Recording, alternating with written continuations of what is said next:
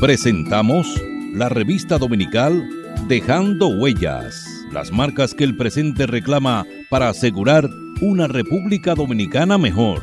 Dejando Huellas.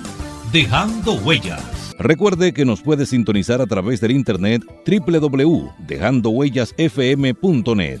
Dejando Huellas, una producción de Honorio Montás. Trillando el camino día a día en ruta segura hacia un futuro mejor. Dejando Huellas. Saludos amigos oyentes de su programa Dejando Huellas. Hoy tenemos la grata compañía de nuestra vieja amiga, nuestra vieja y admirada amiga Delta Soto. Delta fue de las primeras voces femeninas, aparte de que fue una militante de toda su juventud del movimiento revolucionario, primero del movimiento patriótico 14 de junio y después del movimiento revolucionario 14 de junio. Eh, eh, Delta y yo eh, coincidíamos, aunque en áreas diferentes. Yo trabajaba en el área junto con el, el, chino Ferreras en la publicación del periódico 1J4, pero además yo era miembro del comité juvenil del 14 de junio de la, del, del, sector de San Juan Bosco. Yo era miembro de un, de un, de un subcomité que quedaba justamente en la Doctor Delgado, al lado de la, o en la esquina Siriaco Ramírez. Eh, pero Delta se destacó, eh, fundamentalmente se dio a conocer ante toda la, población y la sociedad dominicana que seguía, y por qué no, hasta los mismos cívicos eh, tenían la, la obligación casi de escuchar un programa que producía, se producía eh, para la radio, que era fundamentalmente el medio de comunicación por excelencia en, esa época, eh, eh, y que se producía junto a Rubén Echavarría. El que tuvo la oportunidad de escuchar ese programa recordará la voz de Delta Soto. Buenas tardes, Delta. Buenas tardes, Honorio. Qué bien estar contigo. Y nada, recordar esos viejos tiempos, porque de verdad que hemos arrastrado un poco de años, Un poco de años. Un poquito nada más. Un poquito, pero... nada, yo creo que es eh, una de las cosas interesantes. Somos patria. Nos une una cultura, un territorio e idénticos propósitos. Somos patria. Conquistamos la libertad en la espada, en el trabuco y el coraje somos patria. En la libertad nos hemos convertido en los mejores guerreros de la paz. Somos patria en las voces, en la lengua, en el eco, en el canto y en la historia que tres razas han puesto a circular en nuestras venas. Patria amada, en nuestros laberintos interiores, vive para siempre un mensaje de Dejando Huellas, su programa. Se dice que recordar es vivir, ¿no? Así mismo. Y yo creo que ciertamente eso es, eso es una de las grandes satisfacciones que tiene uno cuando uno encuentra viejos amigos eh, que le dan la oportunidad de rememorar eh, una época tan gloriosa como la que nosotros tuvimos. y gloriosa. Que tuvimos la oportunidad. había mística. No, claro, había una, había una, situación totalmente diferente, porque los valores, los valores eran otros. Eran otros y los valores se respetaban y se transmitían. No, pero además nosotros teníamos muchas utopías. También, sí, es cierto, pero la mística nos hacía eh, indiferentes a la muerte. Nosotros no pensábamos en la muerte y hacíamos cosas que podían eh, haber tal vez por la misma juventud no sé si era bueno yo no era yo era del grupo un poquito más mayor pero de todas maneras yo no tenía pensado como que iba a morir. Dormíamos con la ropa puesta en la época de la clandestinidad. Y cuando empezaron los calieses a presos estamos hablando cuando tú hablas de la clandestinidad tú estás hablando de antes de la caída del dictador antes del 30 de mayo del 61. Eh, no, estamos hablando por ahí cerca. Ya empezábamos a reunirnos. O sea, ya había, ya había, ya había, ya se había producido la expedición del 14 del de 14 junio. de junio. Se había, eh, el de 59. estamos hablando de principios de. Y ya se había. Eh, sí, finales de diciembre. Ya se había descubierto el, el, el, el, 14. el, movimiento en enero, clandestino 14 de junio. El 20 de, enero del 60. O sea, ya, ya había. No, estábamos hablando un poquito antes. Nosotros desde la invasión del. O sea, que tú tuviste la dicha de que no caíste en la cergátula del trujillismo. Yo dormía con la ropa puesta. Mira, yo leía, eh, leía en estos días una, una parte de un libro que yo no lo he podido, eh, fue un, Conseguir. un, fragmento, sí, de las memorias de Sayán. Sayán, que era el secretario particular de Ramfi Trujillo. Sí, y él hablaba ahí del primer, del primer eh, preso que llegó a la, a, la, 40. no, a San Isidro. Oh. A la presencia de Ramfi Trujillo, que tuvo, Ramfi tuvo la oportunidad de, de, de, interrogar eh, eh, después de.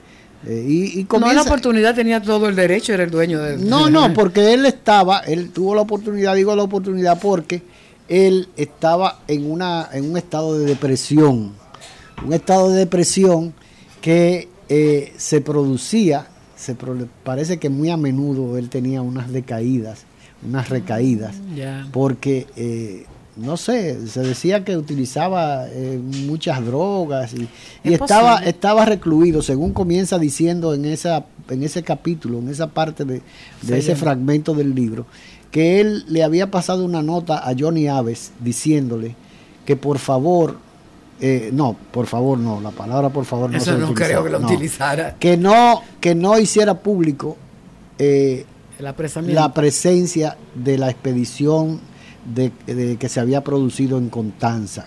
el, aterrizaje del avión eh, en el Constanza, Maimón y este No, de Constanza, porque lo de, lo de Constanza fue primero. Porque lo de Maimón y Estero Hondo fue el 19 de junio. Sí, pero más o menos estaban llegaron unos más rápido que otros, con una diferencia, llegó más rápido y con una diferencia de, seis días, ¿no? Sí, sí. Pero el caso fue que eh, ese, ese primer prisionero fue de lo que de lo que de Constanza, eh, de Constanza que fue donde se produjo el primer sí, el primer eh, encuentro el, primer encuentro el primer enfrentamiento. Entonces él hablaba de que no lo hiciera público porque estaba en un estado de ánimo muy muy deprimido. Decía él le decía él en la nota que había escrito el mismo Sayán, dirigida a Johnny Aves. Pero parece ser que se, se, repuso eh, cuando se dio cuenta de la realidad de la, de la situación y se, y, se, y se presentó en la base aérea, porque él era jefe de Estado Mayor conjunto, no era jefe de Estado Mayor de, la, de la, Fuerza Aérea. el que estaba era, era, era, uno de los Sánchez Rubirosa, era Sánchez Rubirosa, Sánchez el jefe de la, de la, de la aviación militar dominicana. Entonces, eh, él se apensionó allá y tomó el mando y creó un mando conjunto encabezado por él y le pidió a su padre, a, al, generalísimo, Trujillo, que le permitiera él dirigir todas las operaciones desde San Isidro, porque recordemos que San Isidro tenía toda la concentración de fuerza, tenía la, infantería para los paracaidistas, la fuerza aérea, eh, tenía toda la, estructura militar que no tenían ni el ejército. Y la naval, inclusive, porque estaba ahí mismo en el puerto pero particularmente la aviación militar dominicana tenía concentrado todo el poder de fuego de, las Fuerzas Armadas, eh, tal vez como una cuestión estratégica de Trujillo, que le quitó mucho poder a, lo que era el ejército y lo que era la marina. Pero bueno, en esa, en esa, en esa, en ese fragmento que yo leía en este fin de semana, eh, eh, hablaba de, que Ramfi interrogó a ese primer, a ese primer prisionero. prisionero que era apellido Pereyó Pereyó de Baní o de, era Pereyó, me parece que era de los Pereyó de, parientes de los de, de, los, de, los de Baní, porque hay unos Baez Pereyó, sí. era Baez Pereyó, el señor este. El caso es que son de Baní los dos apellidos. Sí, el caso fue que eh, en esa en ese fragmento del libro de, de Sayán, él hablaba de todas las, las vicisitudes y todas las torturas que le habían producido a ese primer a, primer apresado. a esa primera apresado de, la expedición. El caso es que uno se da se piensa después que, tiene la oportunidad de leer ese tipo de, de, pasaje histórico de lo que sube la, la dictadura. Y la voz del otro, ¿no? También. Sí. Porque la, la, voz nuestra, dicen. Fue una dicha, fue una dicha, por ejemplo, en el caso tuyo, que estaba involucrada en ese movimiento, eh, en ese movimiento eh, clandestino, 14 de junio. Que era iniciando. Eh, que, no, y que fue como consecuencia precisamente de, de, la, gesta, de la gesta gloriosa, del 14, de, junio, ¿no? Cuando, sí, de, los, de la, fue cuando llegaron nuestros. Un, un producto, una respuesta a lo que fue esa expedición que la exterminaron. Ellos no vinieron en balde, ni se que yo creo que esa fue la parte de la siembra que, eh, eh, que ellos dejaron. Que dejaron germinar los expedicionarios. Pero nada, hablábamos de Delta, eh, estamos conversando con Delta Soto. tú que participabas en ese movimiento clandestino, yo recuerdo haber leído y lo reviso de vez en cuando el libro de, de Valera Benítez, Ay, sí. Complot de Velado. El complot de Velado, estaba todo el mundo. Que ahí aparecen todas las fotos todos los presos de todos los que habían eh, caído en las ergástulas de las 40. De la 40, y, del 9. del 9 y de, y, de todas las, los centros de tortura. de represión y de tortura. De tortura, sí. Eh, el caso es que uno cuando tiene la oportunidad de rememorar todo eso y encuentra personas que tuvieron la, la oportunidad y tuvieron el valor de involucrarse en algo que es tal vez como tú dices, uno no tenía eh, aprecio y, cariño a la vida. Realmente, o sea, sí le tenía aprecio a la vida, pero a la muerte no le temía. Eh, es cierto, a la muerte uno no, le, temía, no le temían, porque al fin y al cabo involucrarse en un movimiento en contra de Trujillo, pues. después de haber, eh, de haber sabido lo que le sucedió a esos 198 expedicionarios que vinieron en, esa en, esas tres, en esas tres expediciones, lógicamente uno sabía a qué se, se atenía, ¿no? Sí, y mucho antes, este, digo, antes nosotros conversábamos, la gente, compañeros que uno sabía, que, pero antes del 14 de junio no, o sea, más o menos después del 14 uno se reunía y hablaba, pero muy secretamente. Entonces, en esa época ya existían las células. No, no, empezaron después, como en noviembre, diciembre del 59, después que llegó la gesta, cuando se empezó a, a sentir y el movimiento clandestino empezó a formarse, o sea, ya habían una Claro, porque eran, eran células que eran células que eran cinco de tres personas, o cuatro, cinco personas, no más, de tres a cinco. Y no podía uno tener contacto con otras células. Ni se conocían no, entre no, no nos conocíamos entre unos y otros. Solamente ese grupito de esas células que se reunía con uno que podía ser el dirigente o que respondía a las entonces había uno que sí se comunicaba con otra con célula. otra célula que estaba más arriba o que formaba y, y esa célula se comunicaba con vez con un comité de distrital distrital vamos a decir por cada provincia porque habían muchas células.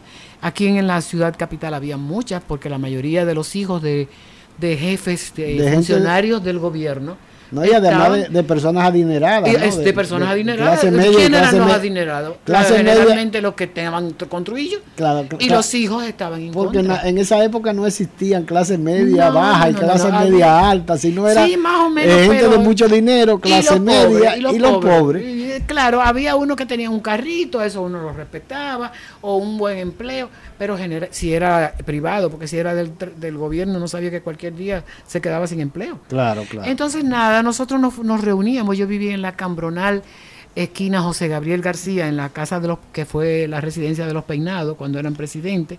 Una casa de tres pisos, tres, tres pisos. en la, en la, Cambronal, esquina José Gabriel García. Esquina José Gabriel García. Sí, era la casa de los peinados cuando ah, vivió. Mira, no sabía. Sí, sabía. pensaba que era en, Gascue, ahí en la Pastel. ahí estuvieron. Ahí. Esa casa era muy grande y todavía sigue siendo grande. Y yo viví en la segunda Aurea Juliado, que era una actriz, vivía Yo al la lado. Conocí, sí, Aurea Juliado, que trabajaba en La Voz Dominicana. En La Voz Dominicana y que fue de las primeras mujeres que hizo teatro. en radio y después en televisión y después inauguró el Teatro Nacional junto con una mexicana que vino, Carmen, no me acuerdo. Eh, y tan, Ilka Tanya Payán, que trabajó ah, en Tanya Payán, Inauguraron el Teatro Nacional.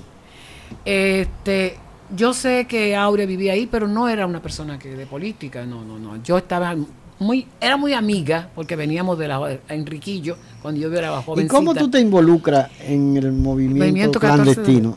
bueno, yo había tenido un profesor en el Colegio La Milagrosa, donde estudié casi todo mi...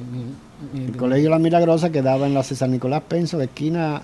Primero quedaba al lado del, del, de la del supermercado de la Luperón, de la Luperón con arzobispo. En la Casa Velázquez. En la Casa Velázquez. Al lado de la Casa Velázquez. Al lado de la Casa Velázquez.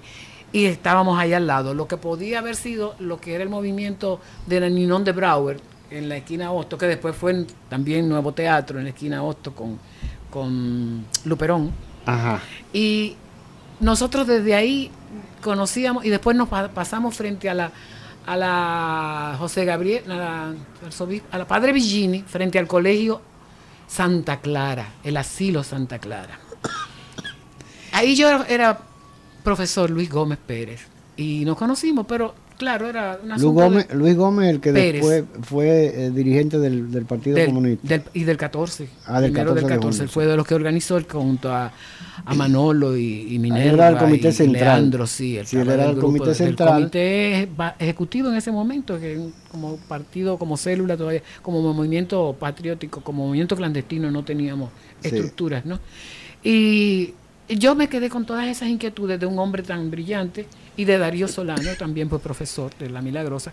Entonces, después cuando me mudo en la, en, la, José Gabriel García Esquina Cambronal, Luis también vivía enfrente, pero no, el que, el que influyó en mí básicamente, a pesar de que me quedó la, la, el amor por la literatura y por literatura buena, literatura consciente, este fue Mario Sánchez Córdoba, que toda la familia de los Sánchez Córdoba era del movimiento que eran, sí, que, eran tres hermanos, ¿no? Sí, eran cuatro o cinco.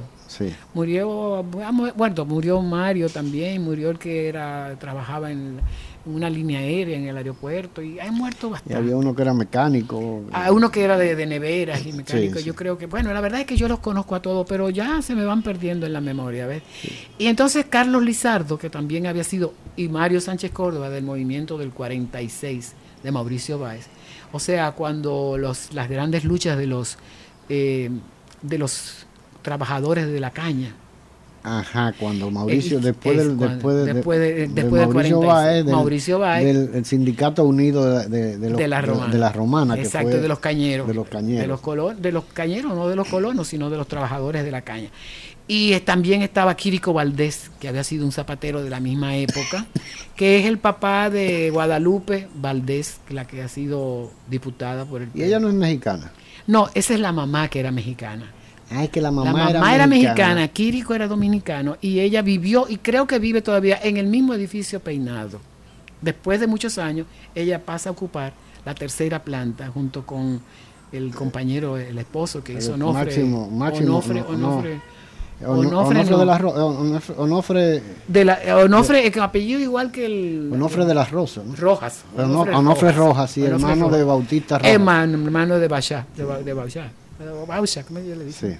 Este, nada, yo a través de ahí estaba en la de Mesa Chávez, que era eh, hermana de la compañera de mi padre, de la esposa reciente de mi padre.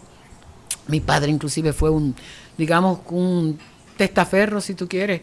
Eh, bueno, él trabajaba con el general Oliva, le administraba una finca, todo el mundo decía que era Calié, inclusive cuando cayó el régimen yo tuve que meterme porque le iban a romper la, casa y todo. le daba, una una vez que me tiraron un, un, cadáver de un hombre en la, en la puerta de la, casa. no, en, adentro, en la entrada de la casa en abajo de la escalera.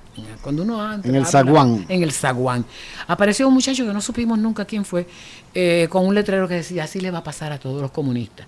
Y mi padre vino soy alteradísimo, que eso era por mí, que nos iban a matar a todos. Y yo le dije, bueno, ¿y qué? Tú eres trujillita y yo soy antitrujillita. Y así éramos que nos tratábamos. Y entonces me decía, te van a matar. Y yo no. Digo, bueno, está bien, si me matan, ¿qué? es mi, es mi gusto. Es una responsabilidad. Es una responsabilidad mía. Y yo te lo asumo y no me meto contigo bueno, resultó que cayó el régimen después y yo tuve que ayudarlo para que él salió y, valiente porque era guapo.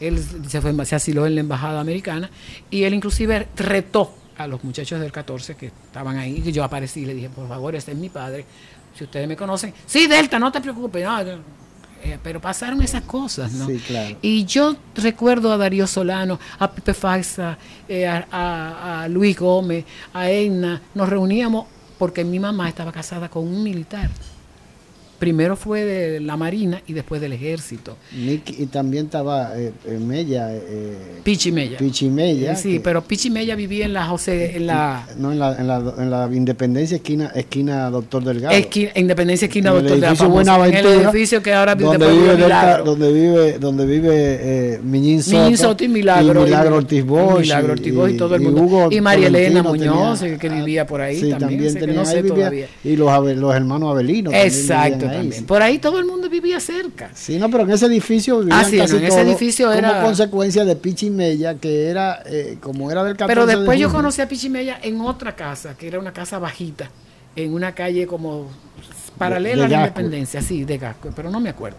Bueno, la verdad es que ahí nos reuníamos a oír música con el pretexto de oír música y hacíamos pequeñas reuniones donde nosotras, Egna y yo viajábamos a Santiago a contactar a los de Mes, Egna. Egna. Etna de Meza. Es una hija de daneses y de dominicanos, Etna de Meza Chávez. Y ella era parte del movimiento clandestino también. Y nos juntábamos, se juntaba en Santiago con los grupos de Santiago y yo iba y nos reuníamos en la casa de, ay Dios mío, de los, ah, pero bueno, Mirella Díaz, y Rubén Díaz Moreno. Ah, y el que murió. que, vivía, que, eh, vivía en una pensión con la hija de la casa del de Marisa Chobor. Marisa Chobor. Yo se casó, que vivía, Pues déjame decirte que a, a, que este murió en la en, en, la murió en, la expedición del en la, en la en, el, en el, levantamiento de Manolo Tavares. De Manolo Tavares justo. Exacto. Pero ese era él, era ingeniero y, civil. y el hermano de él murió en la guerra, cuando vino la, el grupo que venía de San Francisco de Macorís. Ah, bueno, en aquella ambulancia. En la, en la ambulancia, cuando el grupo del, intento fallido del ataque, a, la, fortaleza Juan Pablo Duarte de, San Francisco, de Macorís. Eso, es historia.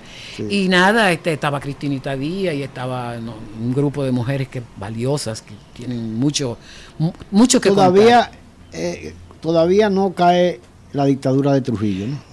Eh, Esto sí, ya, eh, todavía no, cuando yo estoy hablando de que nos reuníamos, todavía no había caído la dictadura, cayó después, entonces nosotros ya estábamos formados como células. ¿Y por qué ese grupo, gran parte de ese grupo, porque es una de las interrogantes que yo siempre he tenido, ¿no? El PRD, al PRD ingresó, ingresaron muy pocos de los catorcistas. o no de los catorcistas, porque en esa época realmente no se llamaban catorcistas. No, pero, pero sí no habían sido parte de la resistencia a Trujillo y del movimiento clandestino 14 de junio, ¿no? Pero sin embargo, uno se pone a darle vuelta a la cabeza y uno se da cuenta que el PRD nunca se nutrió de eh, esos bueno, ellos se nutrieron de revolucionarios. pero no, lo que ellos, porque eh, eh, hablaba precisamente en estos días con uno de los de los hombres rana que ha estudiado y se, ha, se, ha, empapado bien. no, un tipo que, que, tiene muchísimos méritos porque fue hombre rana, se hizo licenciado en, en, economía. Eh, fue profesor de la UAS. ¿Y quién será ese? Se llama Dirosier Montaz. Yo no lo conocí. Ah, familia tuya. Sí, ah, pariente. A lo mejor, No, me dijo que éramos parientes. Ah, de, de San Juan de la Maguana. Ya. Y tuve, eh, tuve la oportunidad de conversar con él pensando en un hombre rana, ¿no? Eh, y después resultó que en medio de la conversación, y además por el apellido, yo le pregunté que sí. Me dice, sí, nosotros somos parientes, mi ah, papá, y entonces establecimos la, el vínculo familiar. Pero bueno, lo importante de todo eso es que este señor, eh, Dirosier, eh, se, él es apellido Dirosier Montaz eh, ¿Pero hijo de haitiano no? Bueno, de San Juan de la Maguana, su papá me dice que, era, que era agricultor allá en... Sí, eh, seguramente tenía ascendencia. Un agricultor eh, muy próspero. Sí. bueno, pero en esa época recuerda, no, y además recuerda, no recuerda, no, pero hay una cosa importante. Recuerda que hay una, había una parte que Trujillo se la había cedido a los, al, al, al, como parte del territorio haitiano en las negociaciones aquellas del, 30, del 36. ¿no? Antes de la matanza del... Antes de, del... Sí, él se dio La situación esa que se presentó. Pero el caso es que había muchos, porque por ejemplo habían familias montás también del otro lado de lo que hoy es Haití, pero que era parte del territorio dominicano. y eso pasaba, según me explicaba Dirosier, con su papá. Su papá era de la frontera de, de, de, Sí, un apellido que puede ser ascendencia. De esa zona. Y eran de ascendencia francesa. Sí porque, porque había una posesión francesa. Era una posesión francesa, Porque ahí, la, a veces se confunde mucho el hecho de ser haitiano o ser de ascendencia francesa porque era un era una posesión, colonia, era una, colonia, francesa. Pero bueno, lo importante de todo esto es que este señor, eh, Dirosier Montaz, me comentaba eh, de, del poco apoyo que recibió, el, que no se nutrió el PRD. de que el PRD no se nutrió de, de la de la de lo que fueron los sectores eh, eh, revolucionarios de, que combatieron a la dictadura de Trujillo. y yo la explicación que yo le tengo es que eh, Bosch pensó mucho y se alió a los trujillistas. Recuerda que siempre se dijo que ganó las elecciones con el apoyo de los trujillistas. Bueno, mira, déjame decirte algo. Yo estuve en el primer meeting que hizo el PRD. Yo también, el 5 de julio en el Parque Colón, que se cayó una rama. Mm. Y te recuerdas que estaba en esa época de moda el Diablo Rojo, uno que andaba en un motor, no, yo no en un motor Harley Davidson, ah, no, no me y, hizo un escándalo y había un grupo de jóvenes que estaban arriba, en una mata y se cayó. arriba de una rama de esa de y cayeron, como, y cayeron como, aguacatitos. y cayeron y se No, pero aquello daba miedo todo. Déjame decirte, yo estaba, yo trabajaba en migración, que migración quedaba en la segunda planta y Pero espérate, eso era después de la caída de Trujillo. No, no, no, no, estoy hablando que yo trabajé en migración cuando Trujillo. Ah, cuando Trujillo. Yo sacaba documentos de migración como listas de personas que no podían ser, viajar ni entrar, de cosas que claro, Entonces nosotros, yo tenía un las núcleo. personas que tenían impedimento de salida y, impedimento de entrada. Y, listas de personas que podían estar metidas. Entonces yo sacaba, teníamos un grupo, Pía Rodríguez, la periodista que murió, una hermana de padre de, de Uchilora, eh, era como Josefina, pero no era Piki. No, no. Eh, tenía otro muchacho, Fábrica. No, Fábrica no. Fábrica era de los que nosotros le teníamos miedo. habían dos o tres muchachos, Carlos, que sé yo, Conrado, que sé yo. Que trabajaban en, migración. que y la SIN, o sea, el, el, el, Servicio de Inteligencia, Militar. quedaba abajo. Entonces, que quedaba en la Avenida, en la avenida México. En la Avenida México, eh, al lado de migración y de presupuesto, que eran las tres. Habían cuatro oficinas, yo no sé si te Exacto, habían cuatro oficinas. México. Pero nosotros estábamos en la esquina casi 30 de marzo. Entonces yo tengo una foto, inclusive en el libro que publiqué, Vivencias de una Revolucionaria, que se publicó. perdón, pero eh, eh, migración quedaba arriba del CIN. Arriba, el CIN quedaba en el O sea, habían, habían, dos, estaban, compartían la, el edificio. El mismo edificio. Ah, mira que yo entonces los calieses me conocían porque mi padre era. Porque había un parquecito detrás el parquecito. Sí, había un parquecito. Que quedaba detrás de, yo tenía que pasar todos los días por ahí, por el parquecito. Cuando existía el CIN, estamos hablando antes de la Yo te estoy diciendo que yo trabajaba en la Y ahí estaban antes de las fue jefe mío, Oliva, Oliva, eh, General Oliva. General Oliva. Este, Espaillat, en Navajita. Espaillat, eh, eh, No me acuerdo del apellido, pero Espaillat, Navajita. Y fue... Arturo Espaillat. Arturo Espaillat. Y fue otro también, o sea que ahí pasaron, pero yo entré a trabajar porque mi padre amigo de Oliva, me llevó, yo no había cumplido ni la edad, me sacó la cédula y yo estaba ahí y después formé el movimiento, en la célula del movimiento para recabar informaciones. Nosotros estábamos casi muertos, todos. Nosotros y Pía también trabajaba ahí. Pía me ayudaba con algunas cosas. Y Pía, yo hablé con las hijas, con las periodistas. Con Virginia, y, Dania. y Dania. Y le dije que yo podía darle testimonio de que ella estuvo con nosotros en un grupo pequeño, que éramos cuatro o cinco, eh, que recabábamos informaciones para yo sacarla. Y se la entregaba a Mario Sánchez Córdoba. Y la foto de Jiménez Mesón en la silla de tortura la recogí yo de una que me lo entregó un calié un caliecito que me dijo, mira esto, para que tú veas cómo nosotros somos. Como somos nosotros. Eh, digo, yo le dije, coño, qué bueno está eso, hermano. Dámela. Dice, no, no te la puedo dar. Digo, sí, pero está bien, dámela con una copia. Muchacha, le saqué una copia y me quedé con la original y le entregué a Mario Sánchez, que se la dio a Wimpy, el de la Bolívar. El de la, Bolívar, que era gente de vacía. Bueno, pero era para nosotros. Claro, claro. y él mandaba eso para afuera.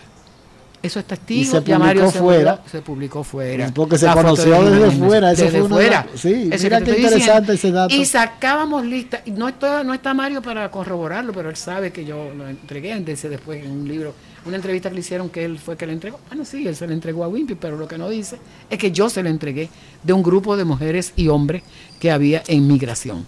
Entonces, no, cuando fuimos al meeting, al otro día estábamos en el foro público de Meirel Sorel en la, de, de, Nación. Soler o de o de, o de no espérate. espérate no Meireles no. del papá de Ibelice Prade no Panchito señor no Panchito. Meireles Soler era que escribía el foro público.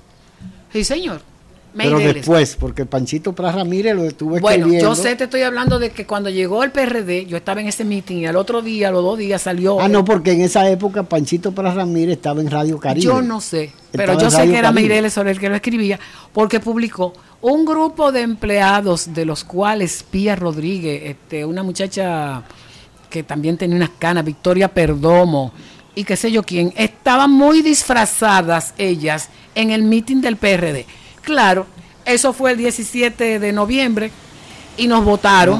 No, eh, fue el 5 de julio, el 5 de julio. Sí, pero salió, no sé. Ah, bueno, la publicación. La publicación. Entonces salió y nos, eh, eh pues, otro meeting, yo no me acuerdo, yo sé que es un meeting. Y nos, nos votaron, a mí sobre todo, por comunista. Un señor que era del sur, un carajo que nombraron después eh, como encargado de migración, me votó que por comunista. Se fueron los Trujillo el 18 y el 19 me llamaron otra vez.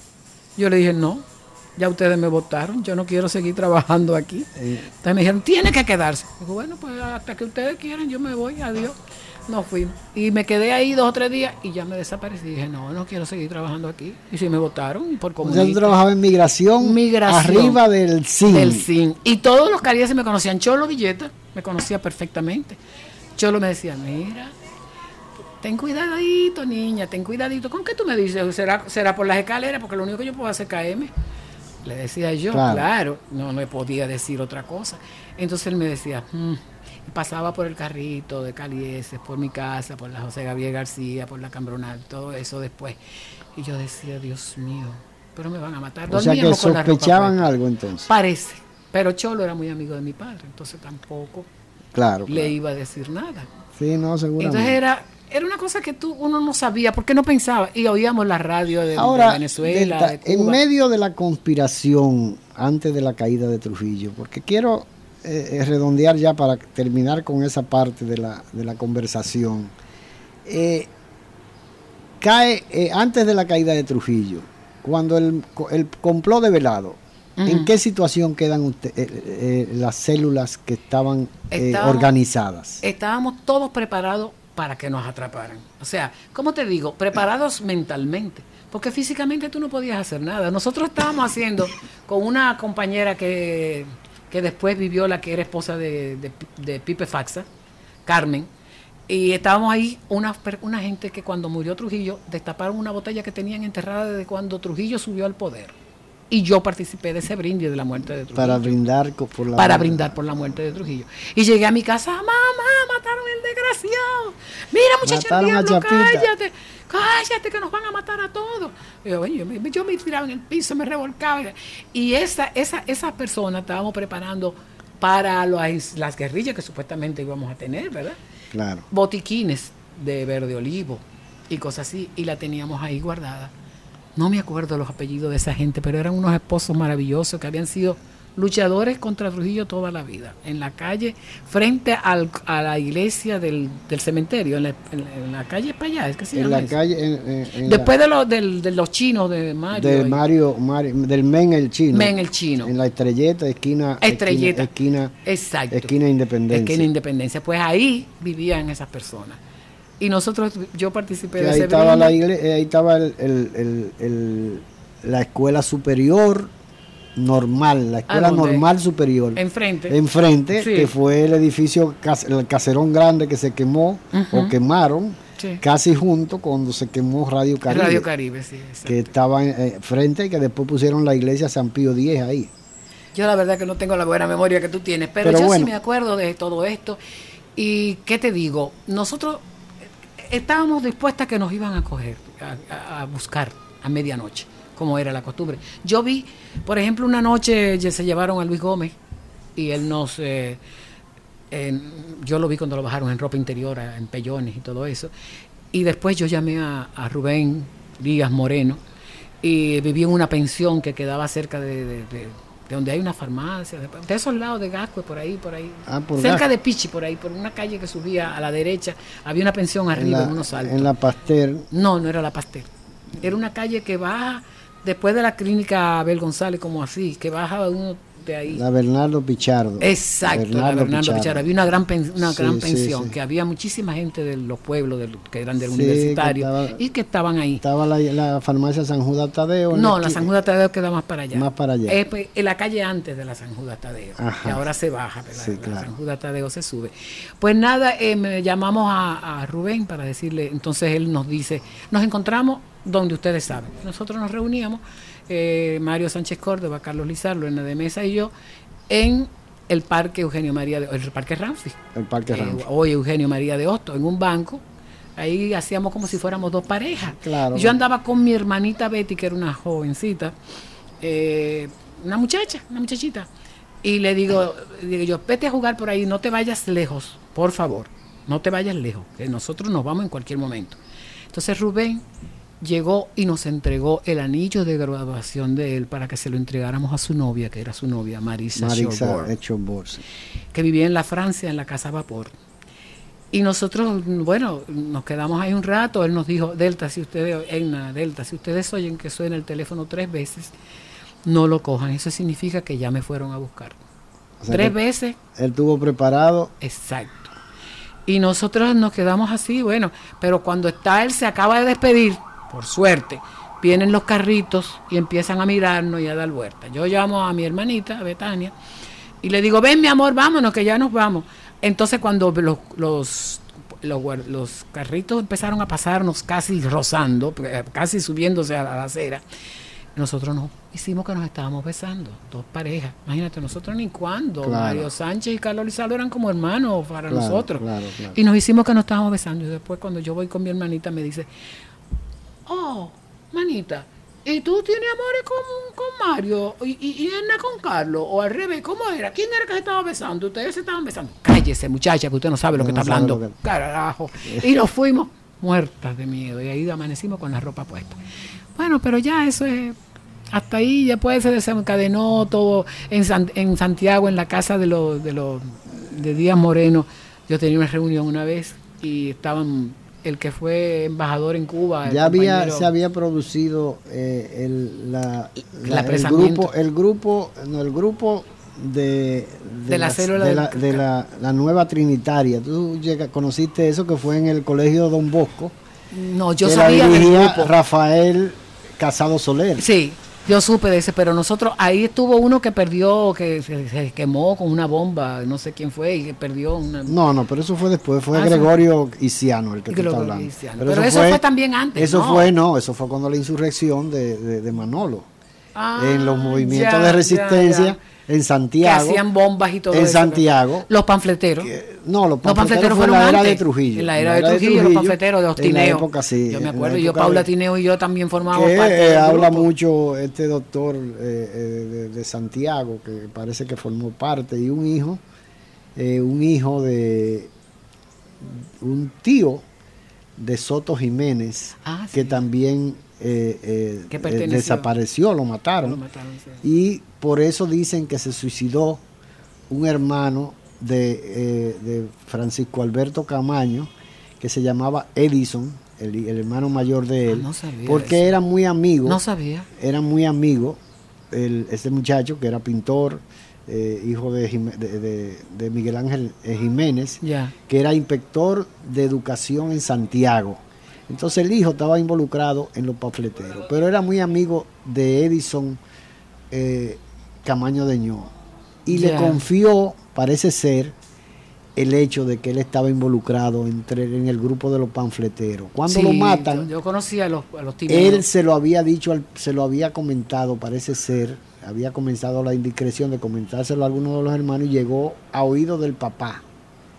Y él entendió que la muerte del hijo de Miguel Ángel Jiménez había sido como consecuencia de eh, una delación o una, un desliz que había cometido él y se suicidó. un hermano de Camaño. Se dio un, balazo en la sien y se, inventaron de que había sido jugando la ruleta rusa y que yo qué, pero fue como consecuencia de que del, grupo de los panfleteros que habían que habían que yo recuerdo el grupo de los panfleteros. Pero eso no, tuvo nada que ver con el movimiento de la nueva trinitaria que fue un movimiento que nació en el colegio salesiano. Después se llamó, después se llamó salesiano. Rafael estudió ahí y tuvo Sí, claro, yo también, estudié ahí. Ustedes también estaban como medio ligados porque, estaban en la universidad. en la misma calle, en la San eh, y además estaban ya en la universidad. Él vivía en la 46 y yo vivía en la 26. Él la vivía en la 42 de la San Juan. En la 42, sí. sí. Yo sé que era en la misma acera. Sí, sí, en la misma acera, pero cruzando la calle. Claro, en la esquina, casi esquina, eh, casi esquina Rosa Duarte. Rosa Duarte. que después tuvo nuevo teatro ahí. tuvo nuevo teatro. ahí Pero mira. Eh, Pero entonces, perdón, para, para ir a una pausa un momentico. Pero lo que te quería decir es que el grupo Nueva Trinitaria, que fue un grupo que creó Rafael Casado Soler, el compositor que se dice que, que compuso eh, Cumpleaños Feliz en la cárcel, precisamente como consecuencia del grupo que habían encarcelado, que los encarcelaron a todos y todos eran del barrio del, barrio del barrio Don Bosco, ¿no? Sí, la mayoría de los capitaleños eran casi todos. Se decía y después de Ciudad Nueva y de Gascue, porque eso era, la ciudad era eso, Ciudad Nueva, la, clase media, la juventud casi en su totalidad estaba involucrada en uno u otro movimiento. De una manera u otra. En contra de Trujillo. de todas maneras, Delta, vamos a una pausa y continuamos en un instante. Ok, de acuerdo. Somos patria. Nos une una cultura, un territorio e idénticos propósitos. Somos patria.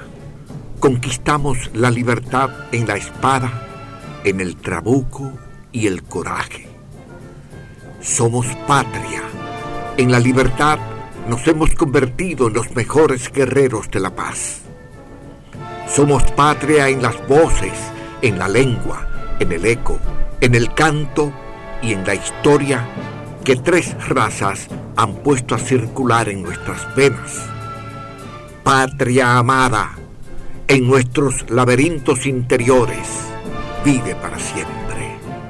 Un mensaje de Dejando Huellas, su programa. Juan Pablo Duarte, digno siempre de admiración y respeto, hablaba así. Nuestra patria sabe a sangre y un grupo de dominicanos indolentes hacen de nuestro país una cueva de traidores. Ya preparen nuevamente los cañones. Aquí se peleará con más fuerzas para sacar a los invasores. Juan Pablo Duarte, un mensaje de Dejando Huellas.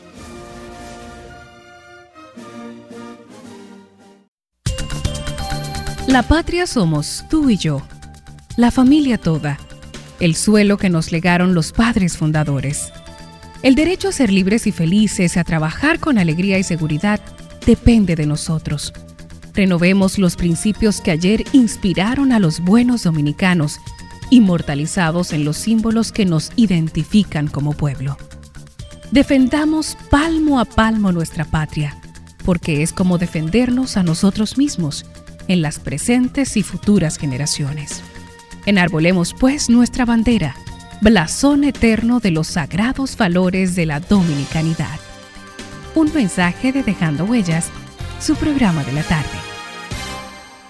La patria es raíz y sentido de la vida, luz del alba, bandera tricolor que digna tremola los cielos. Patria es humanidad. Patria es la lengua, la cultura, modos de vivir, amar y morir. Patria es solidaridad. Patria es la tierra y su gente, el tributo y la ofrenda de nuestros mártires, el decoro y la libertad de no tener amos ni de ser esclavos. Patria es nuestra música, nuestros bailes y danzas, nuestras costumbres, nuestras cosechas, nuestro ancho mar, nuestros bosques y ríos. Patria son nuestros amores, el ensueño, la llovizna sobre el rostro de una niña, las iguas y los almendros, la palabra alta, grande y clara de nuestro destino. Estamos conversando con eh, nuestra amiga Delta Soto, eh, una, una, historia andante de lo que fue las luchas revolucionarias de antes de la caída de Trujillo y, después, en las postrimerías de la, de la era de Trujillo y después de la caída de Trujillo, y particularmente en el movimiento eh, eh, eh, patriótico 14 de junio en principio y después en el movimiento revolucionario 14 de junio. Pero además... político ya. Después... Después, agrupación política. De, agrupación, después se convirtió en un partido político para participar en las elecciones de, 1900, de 1966.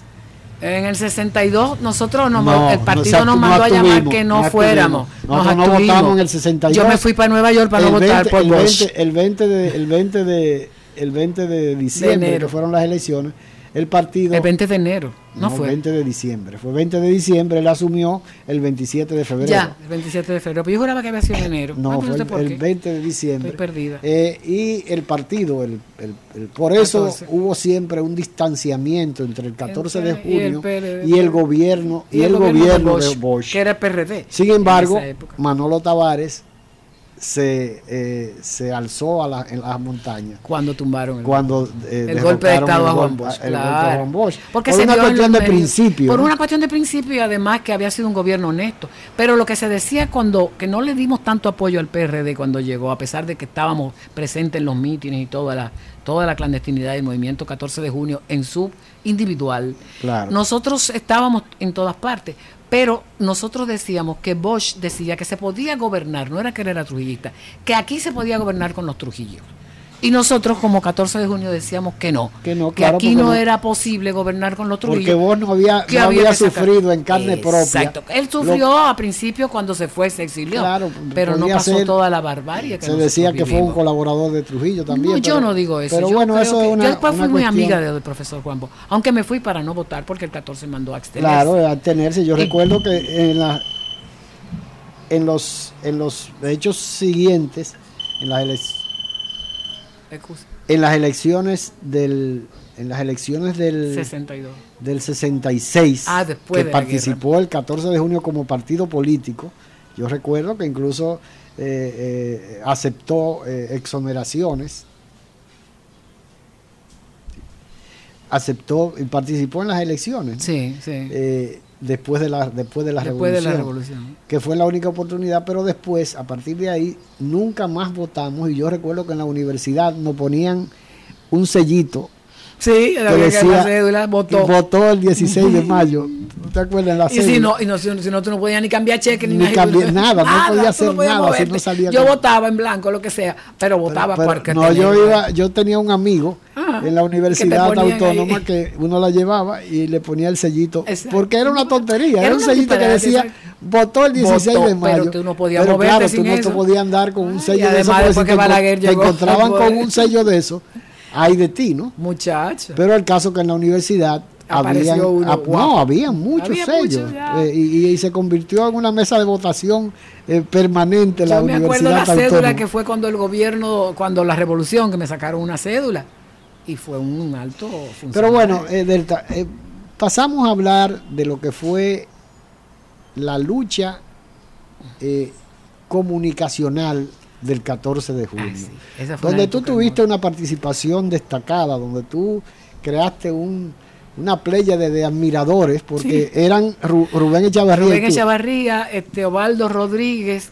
y Fiume Gómez. Eran los locutores. Pero básicamente Rubén y yo, Fiume y Teobaldo, que eran ya compañeros o novios, no sé qué, e iban también de vez en cuando. Pero nosotros estábamos en los altos de la, de la ferretería esa que quedaba en la... En la, en la, ferretería Morey. Morey. Y estaba Nini Germán. En el Conde Esquina Nini Germán, que era el que, el que dirigía casi el... Que, que producía y dirigía el programa. Que dirigía y producía el programa. Bueno, un programa de mucha calidad. ¿eh? Mucha calidad. Y a nosotros entramos... ¿Quién tendrá un programa de eso grabado? Yo no sé decir. Debería sería interesante. Eso es aquello de tierra para los campesinos, trabajo para los obreros, pan y libertad para todos. Por eso lucha el 14 de junio. Para, para, ahí le ponían el himno nacional, el, himno, del 14. de junio. Y aquello era, nosotros sentíamos, y entraban cada rato los guardias y nos oh, quitaban el cristal, estaban, el cristal ponían contra la pared, nos ponían fusiles y todo. Y nosotros ahí tranquilos. Porque ahí había una emisora, ¿no? Había una emisora. Una emisora ahí arriba. Era, yo tengo en el libro escrito, pero no me acuerdo sí, mira qué interesante. Esto, y nosotros, Nini Germán, este, Rubén Echavarría y todo, y, y, nosotros sentíamos que ahí cuando entraban esos guardias nos van a matar, pero es que no, me, no teníamos no, es que no le tenían miedo a la Es que no teníamos miedo, de verdad. Y nosotros nos, envalentonábamos y lo más que hacíamos, bueno, hagan lo que ustedes quieran, llévense el cristal, como no estamos acostumbrados a eso, llévenselo se llevaban el cristal para que no hubiese para que no hubiera no hubiera y nosotros seguíamos. Entonces ese es el momento. Ya yo era había participado con el movimiento artístico del 14 de junio en la obra de teatro la eh, silla. Muertos sin sepultura que se estrenó en el Palacio de Bellas Artes en un 20, 19, 20 de enero del 61 o 62, no me acuerdo, 61. Y era Nini Germán que la dirigía, una obra de Jean-Paul Sartre era sobre una prisión y estaba Rubén Echavarría, Teobaldo Rodríguez, Pepito Guerra Noel, el Narcisazo, Juan Sánchez, y no me acuerdo quién más, pero la única mujer era yo. Era tú. Y entonces Rubén me maltrataba, era hacia unos de los calieses, y como Rubén era botado. Una vez me rompió la camisa y me dejó casi desnuda con un bracielito a dura ah. chepa. Y me mataron y las esposas se perdió la llave un día. Éramos esposas y tuvimos que ir al palacio de la policía porque no la habían prestado para, que no quitaran, para que no quitaran la esposa. Mira, yo te digo que fue una época y de verdad nada, nosotros sentíamos que estábamos haciendo la patria, pero nada, Duarte ya había hecho mucho más. La verdad que los ideales eran, eh, uno a veces uno decía, somos idealistas, bueno, somos idealistas, pero yo creo que era una, convicción, era una, convicción que uno tenía. Yo recuerdo, yo, yo tenía un, yo, era un, yo tenía en esa época, ¿qué te digo? Tenía 16, años, 15 años, algo así. Eh, y yo trabajaba, colaboraba con el Chino Ferrera en, el, periódico, en 4 con las foticos que se utilizaban para conozca a los calíes. A los calíes, ahí salió mi papá alguna vez.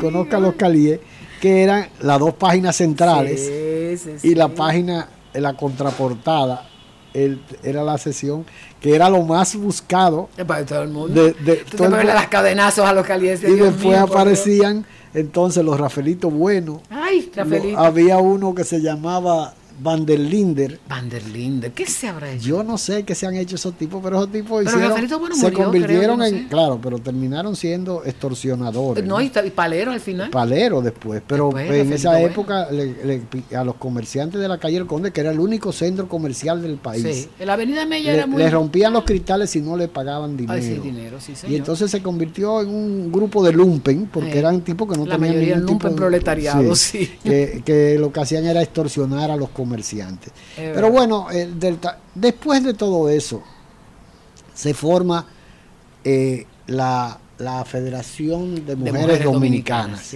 que tú tuviste también una, una principalía, una participación. no estuve en la primera reunión porque yo estaba en Santiago, pero eh, que fue cuando se eligió a Ligia Echavarría, la hermana de Rubén Echavarría, la mayor, como presidenta interina en lo que se convocaba una reunión más amplia eh, ahí en los altos del cine que quedaba el frente Capitolio. Al Capitolio. Ahí. ahí. teníamos el local, y pero ahí no fue la primera reunión, sino una era casa. En, la, en frente a la catedral. Sí, frente a la catedral, pero ahí no se hizo la primera reunión. La primera reunión, como Estaba, había un, un dentista que tenía su consultorio ahí que era Morván Lauser. Morván Lauser, que fue un abogado. no era, era abogado, era, no, él era odontólogo. Ah, pues había un hermano de él que era abogado, que, fue presidente de Adoma. Sí, sí, sí. Yo me acuerdo de la asociación de abogados. Que fue decano, fue decano de la Facultad de, Odontología. y además era antropólogo, ¿no?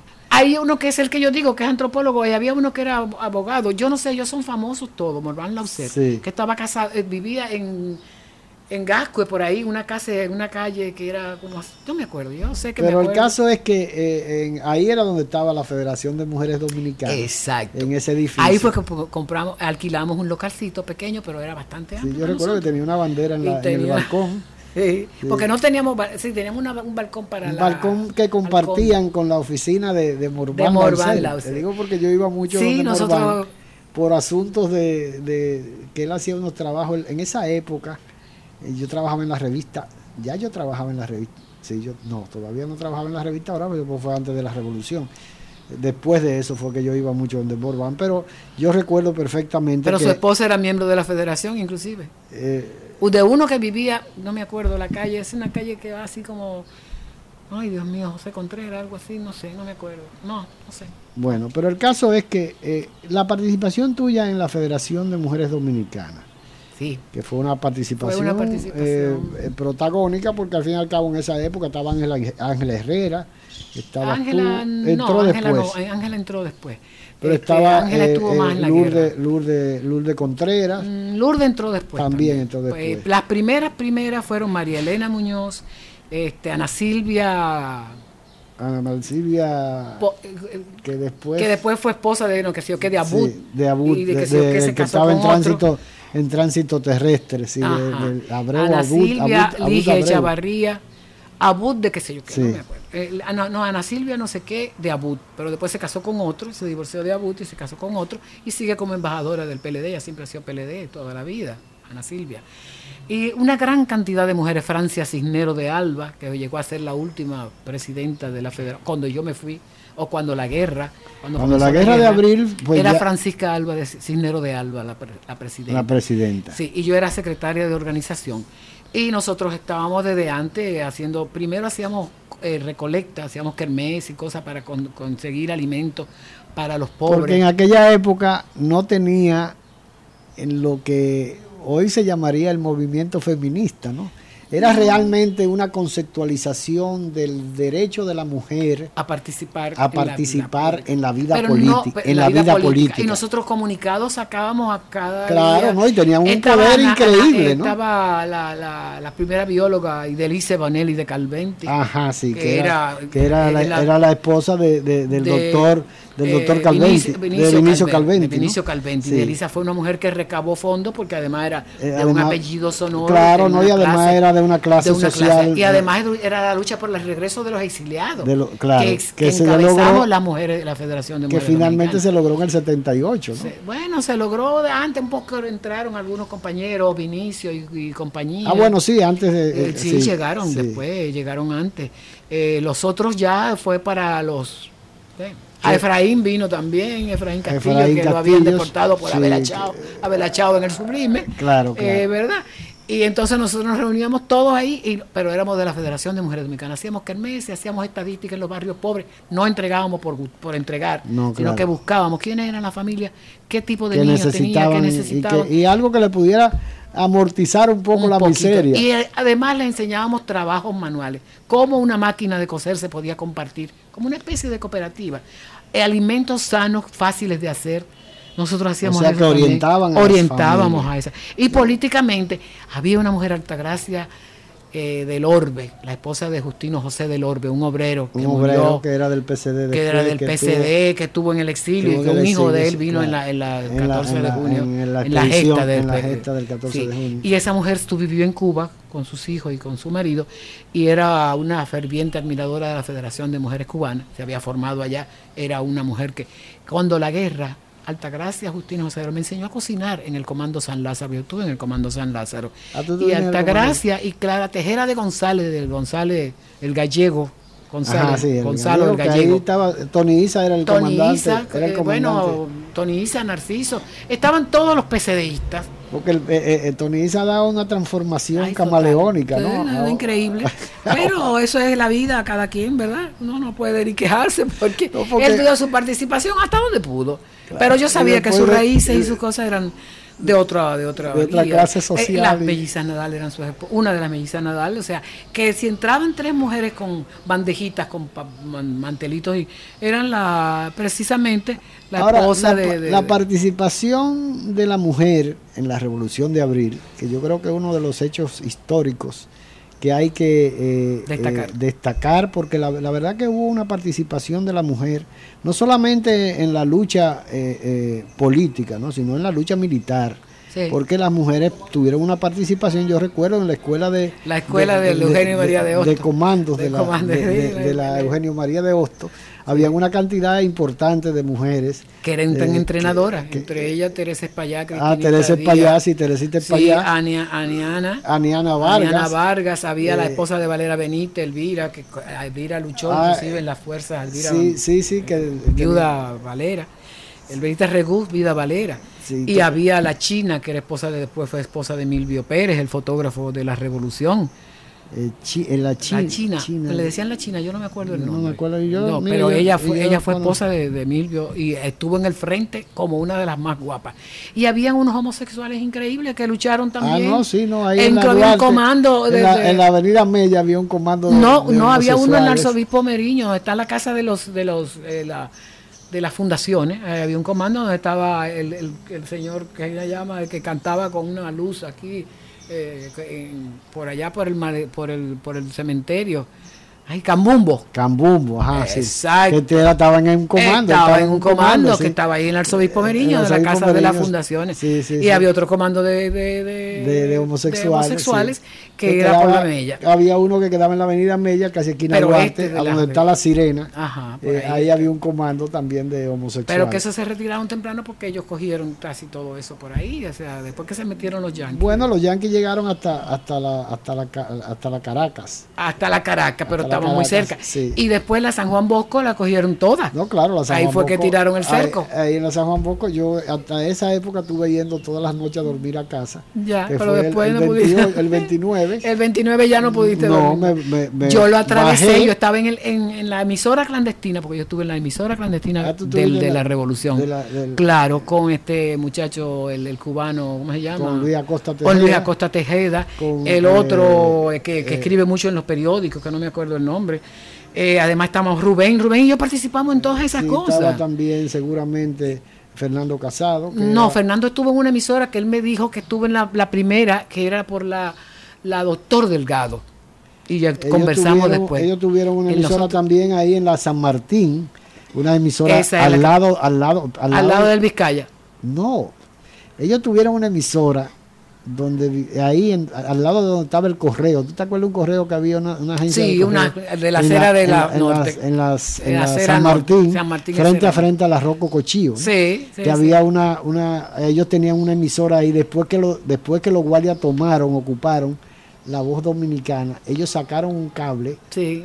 Un cable, me lo, eh, Fernando me lo contó. Pero yo estaba en otra que era en la Cambronal, también casi esquina eh, eh, frente a la casa donde yo vivía de los peinados, una casita de dos plantas. Y ahí ustedes montaron otra emisora. Una emisora que yo fui donde Camaño, que precisamente Cabito otro yo me fui porque yo vine de, San, la Luperón, del ensanche Luperón, porque mi mamá estábamos en la parte caliente, entonces saqué a mamá y vine para acá. Yo me había, yo estaba en la guerra, pero eh, me fui porque me sacaron una muela, me mandaron con un miliciano a un viejo que vivía en la Mercedes, casi cerca de la iglesia y el señor se puso nervioso y no cogí la anestesia y me ha arrancado la muela y yo me, estaba en la emisora pero me dijeron compañero usted no puede seguir aquí usted tiene que salir y buscar tranquilidad porque se y te fuiste a donde tu mamá. Y me fui para donde y te atrapó la operación y cuando no llegaron los aviones y me viene mamá con los, con los, los, 49 los 59 comunistas. Me dice Delta tú estás aquí Digo yo, ah, no, pues me voy ahora mismo. Porque mamá me Ah, porque tú estabas en la lista de los... De, los, de los, estábamos tres mujeres eh, Piqui Lora, en Matavares y yo. Él el primero que tiraron. Después tiraron otros, aparecieron ah, otras mujeres. lo llevaron a 62. Sí, llevaron un poquito más. Habían otras mujeres. Pero esas tres éramos nosotros. Y yo dije, ay, entonces al lado de mamá vivía el que fue, fue jefe de la, de la fuerza que decían que era que pintor también, escultor. Ah, Ramiro Mato. Ramiro Mato vivía cerca de mamá. Un ojo eh, claro, entonces ellos llegaron y cuando yo saliendo en la guaguita Renault R4 que yo tenía que paseó toda la guerra, que después se la canté yo me, de, irme a Moscú, se la dejé a, a un compañero a Tulito, que después cuando regresé estaba el hijo de Tulito con la, la guaguita. Esa famosa guaguita conoció toda la revolución. Y yo me fui. Y cuando llego a la 30 de marzo, con la San Juan Bosco, estoy llegando y veo que están parando, que están tirando, ya han tirado el cerco. Ya, han tirado el... Mierda, aquí morí yo. Tiraron la alambrada. bueno, ya no me podía ni para atrás ni para adelante, era lo único. Digo, bueno, para adelante. Y entonces se me ocurrió. Y cuando me que faltan dos carros, yo hago como que se me apaga. Y cuando pasa el otro carro, no digo, no avanza, no prende. ¿Qué usted? ¿Dónde está el Que no entendía nada. Digo, yo tampoco. Entonces, no, levanto el capote. Y dice, ¿qué me que me estaba diciendo? Eh, yo, yo, sabía que me estaba diciendo que prendiera. Y yo le digo, I don't yo no hablo inglés, I don't speak nothing, nothing, nothing. Entonces me dice, ah, eso, apréndalo, apréndalo, aprenda. Y buscaron una gente que hablara español. Y yo, no quiere aprender. ¿Qué usted quiere que yo haga? No sé. Entonces lo que le dieron la espalda, yo bueno, está bien, vamos, a empujarla. Entonces le cierro el capote y cuando hicieron así, era una Renault maldita que tenía un cambio. Sí, que tenía en el medio, en ah, el medio tenía una palanca. Una cosa así como, parecía un falo o algo así. Y yo le, le dije, empújala por favor. Y cuando me empujaron, yo prendí y arranqué por ahí mismo. Y bájate, la, bájate la, a 30, de marzo. 30 de marzo. yo llegué feliz porque yo dije, le engañé a los yankees, Dios mío. Bueno yo pasé por ahí y me metí, entonces fui donde, eh, ya yo había ido donde Camaño antes de, la, de, sacarme la muela. En la pina, ah, esquina. En la pina, esquina Canela. Y yo voy donde, donde Gotró, Cabito, y le digo, Cabito, yo quiero hablar con el comandante. ¿Con quién? con el comandante, el que sea, que sé yo quién es, no sé, porque fue al principio de la revolución. Y me dice él, yo había visto a Camaño y a, y a Monterache en el parque tratando de ubicarla y se subieron en la casa Velázquez, arriba, en la casa Velázquez. no, en la casa, en el, colmado Catelli. No era Catelli, era un supermercado que había de unos dominicanos y un español. Una dominicana Casa y un Pérez. Casa Pérez, la hermana de. O el Catelli que quedaba en la, no, la, casa en la Juan Isidro Pérez, no, no, esquina, no, esquina Esa era Casa Pérez. En la Palo Hincado con Noel. No, Palo Hincado con Noel, exactamente. porque en la Juan Isidro Pérez, esquina no, Palo, Hincado, estaba el colmado Catelli, que este era un edificio este, altísimo. No, este era Casa Pérez, que era una hermana de Mariloli de, Severino, la esposa de Severino, estaba casada con un español. Y esa ya se habían instalado. Entonces yo le digo a, este señor, a, ¿cómo se llama? Cabito, digo, yo quiero conocer. Dice, sí, Delta, espérate un momentico, ¿no? De que tiene alguien, pero seguido te hago pasar. Yo me quedo esperando, y al poquito rato me dice, ven, entra, Deltica. Yo entro, porque nos conocíamos. Y cuando yo veo ese hombre de espalda, hombre fuerte, corpulento, corpulento. y cuando se voltea, digo yo, no, espérate, Cabito, ven acá que quién es el comandante. Este señor que me rompió a mí la bandera en, mi cara, una bandera con una marcha que teníamos las mujeres en contra del, del derrocamiento del profesor Juan Bosch. No puede ser, no, yo me voy. Me dice Camaño, compañera, ¿usted no cree en los cambios? Yo que creía que conocía la dialéctica y algo así, le digo, claro que sí, comandante. Deme a cualquier sitio donde yo pueda hacerle útil. Yo soy locutora y puedo hacer cualquier cosa. Dijo, está bien, busco un miliciano, llévenlo a la emisora partir de ahí salí cuando la muela y volví otra vez. Entonces yo fui, eh, me metí en la academia después, aprendí algunas cosas, pero me daban unos dolores de cabeza terribles. Y las piernitas, yo pesaba menos de 100 libras, una gotica de mujer. Y se me, pero estuve cocinando en el Comando San Lázaro, aprendí a cocinar, organizando desfiles, el desfile famoso que aparece en las las, muchachas vociferando bueno, váyanse para Go, Home Yankee. Y ahí estoy yo en la primera. En una yo me veo que una foto que se ha perdido, donde estoy yo sola adelante, adelante de la, de la FIP. Porque eso fue en, la, revolución. En la independencia. No, no, eso fue en la esquina Pasteur. No, eso fue en el malecón esquina Pasteur. Ah, ya donde Nosotros está el hotel, en donde está el hotel no, no, no, en la esquina Pastel. Yo no sé si fue. el quinto centenario. No, el, centenario quita un poquito más entre medio. No. Esquina Félix Mariano Lluveres. más o menos, pero era en la Pastel. Al lado, al lado del cine triple. Sí, por ahí, pero el, el, nosotros estamos en la esquina Porque ellos pusieron una, un valladar de... Alambrado en la Pastel. Entonces nosotros estamos justo, yo te enseño fotos del libro, donde estamos nosotras ahí, a frente, a, la, aquí está la barra, la, cerca de alambre, y estamos nosotros ahí. Es una cosa increíble. Ahí es donde aparece eh, Ángela Herrera. Ángela Herrera. Con, una expresión. una expresión bellísima. Una cosa de una fuerza increíble. Y después tengo fotos de esta niña, de la chiquitita que la, hace empresa junto con un compañero del PSD, a Rosita Piñeiro, que es una foto que salió en ese libro. Rosita Piñeiro que trabajaba en la Casa Virginia, en la, en la Palincado. Ella está presa por los guardias, por los, por los militares. Los norteamericanos. Los norteamericanos. Eh, y estaba, bueno, desafiante. Ella y otro compañero, Pierre, algo así, Jean-Pierre. Pero definitivamente la participación de la mujer eh, en la vida política dominicana es innegable. Es innegable eh, la, participación de la mujer. Finalmente, ya para terminar, ya. Eh, eh, la participación de la mujer en sentido general desde la época de Trujillo, en la, postrimería de la era de Trujillo, hasta los días de hoy. Todavía. incluso hemos visto una gran participación de la mujer. De abril, de las mujeres de abril. Y de, no, no solamente de la, de la mujer en el Congreso Nacional. Ah, sí, lógicamente. No, y hemos ocupado puestos. O sea, el empoderamiento no es grande, pero se hace sentir. Y sobre todo en los estudios, la universidad, las universidades están llenas en un por ciento muy elevado a los hombres. Si en estos días eh, yo estuve presente en la graduación, porque se graduaba una hija mía de, de una maestría que realizó en la Pucamaima y las palabras de, de salutación de la graduación eh, la, la, pronunció eh, Fran Moyapón. Ya, sí, yo lo vi, que era un paquete de mil y pico de perdón. el caso fue que eh, ella, no, eh, no fue en esa, porque esta fue en San ah, Pero en esa, en esa en ese discurso de Fran Moya, él hacía una serie de, daba una cantidad de cifras que decía que más del 60% de las, de las personas que se gradúan en las universidades son eh, mujeres. Son mujeres, es cierto. Habló del 68%. Sí, primero hace unos años era el 56%. 68%, en esa, eh, eh, él, llevó unos números estadísticos, que incluso yo después lo llamé por teléfono y le dije que me mandara el discurso, porque la verdad que fue asombroso. Para él, él además es acucioso y muy bueno.